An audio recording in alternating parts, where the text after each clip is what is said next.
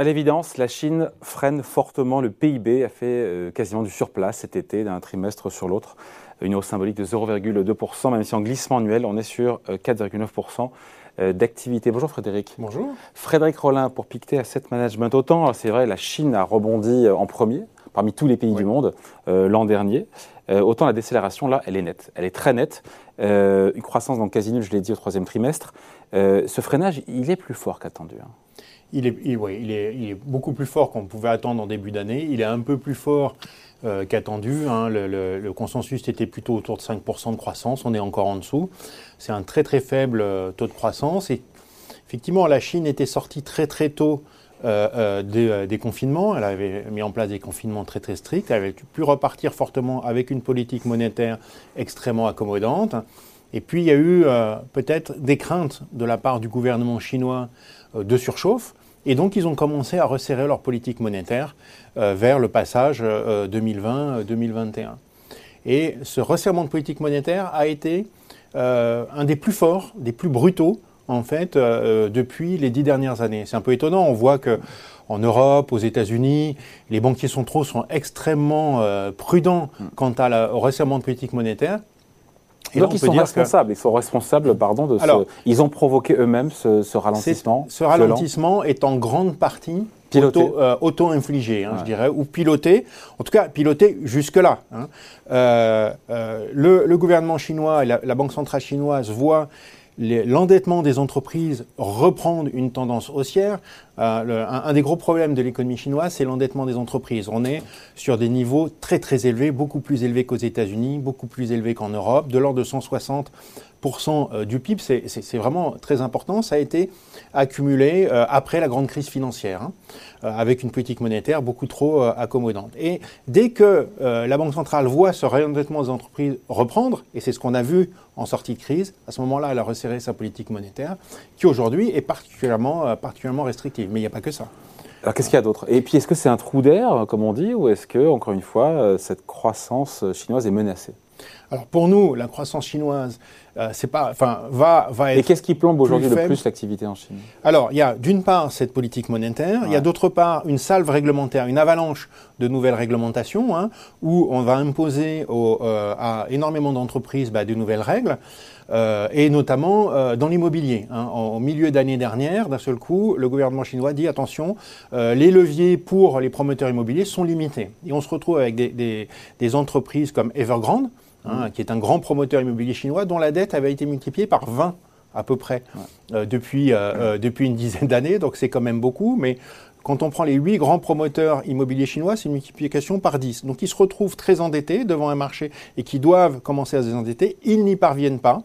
Euh, et à ce moment-là, on a à la fois un ralentissement, une politique monétaire restrictive et un secteur immobilier qui commence euh, à poser de sérieux problèmes avec euh, voilà, tout simplement des grands promoteurs qui font, qui font faillite aujourd'hui. C'est plus qu'un trou d'air.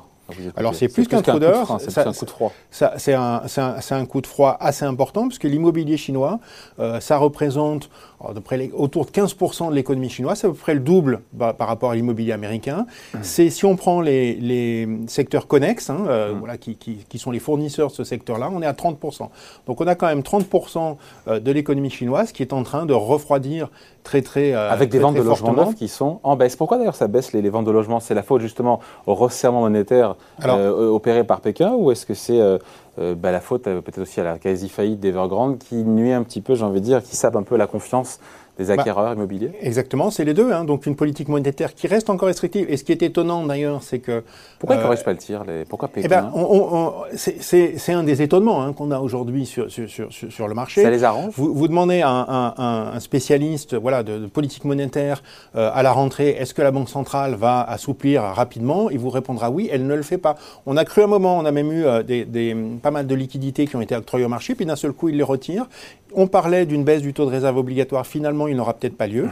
Donc voilà, il semble qu'ils sont quand même partis pour, je dirais, une, une réforme assez profonde euh, de leur économie On a et qui prennent très au sérieux, oui, le, le, désendettement des, des, entreprises. On a souvent dit pendant très longtemps qu'il fallait qu'il y ait de la croissance pour alimenter la, la job machine, pour éviter qu'il y ait une explosion sociale. Aujourd'hui, c'est plus ça la logique, c'est c'est une croissance de qualité, comme l'a souvent rappelé euh, Xi Jinping. Donc, ce n'est pas une si mauvaise nouvelle Alors, si ce rééquilibrage se fait alors, à court terme, c'est pas très bon, hein, évidemment. Politique monétaire restrictive, euh, réglementation euh, très dure, euh, chute, chute du secteur immobilier, tout ça est pas très bon, mais c'est un ajustement économique qui est peut-être meilleur pour le moyen terme. C'est-à-dire quand on regarde, eh bien, les lois antimonopolistiques qui vont être posées pour lutter contre la, je dirais, la, la, la, domination des géants de l'internet, bah, ça va permettre plus d'innovation, plus de PME plus de PME de se développer.